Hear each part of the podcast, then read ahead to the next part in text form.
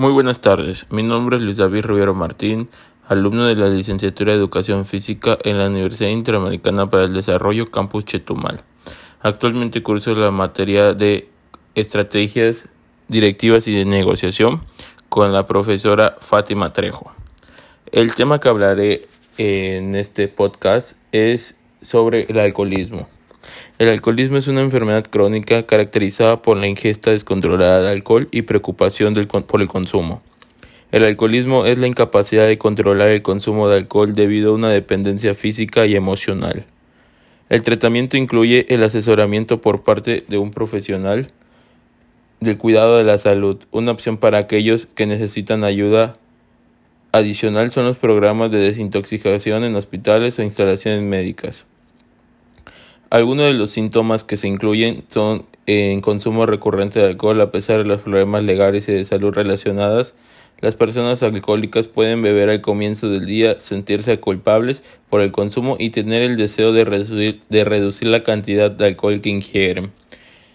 En, para, en mi propia conclusión, el alcoholismo puede ser, eh, bueno, no puede ser, al paso de los tiempos es mortal, ya que puede eh, puede concluir con, la muerte de la persona en la cual eh, se dedica solo a estar tomando eh, día y noche. en esto ya que al paso del tiempo tus hígados, riñones pueden quedar afectados por esta bebida alcohólica que ingerimos, este, bueno, los que ingieren eh, muy frecuentemente este, la bebida. al final de en la pregunta que dice,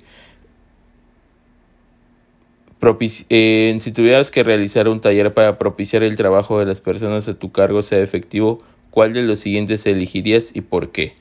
Bien, me da cinco opciones. Refuerzo de la cultura organizacional, motivación, construcción de equipos, coaching y creatividad orientada a la innovación.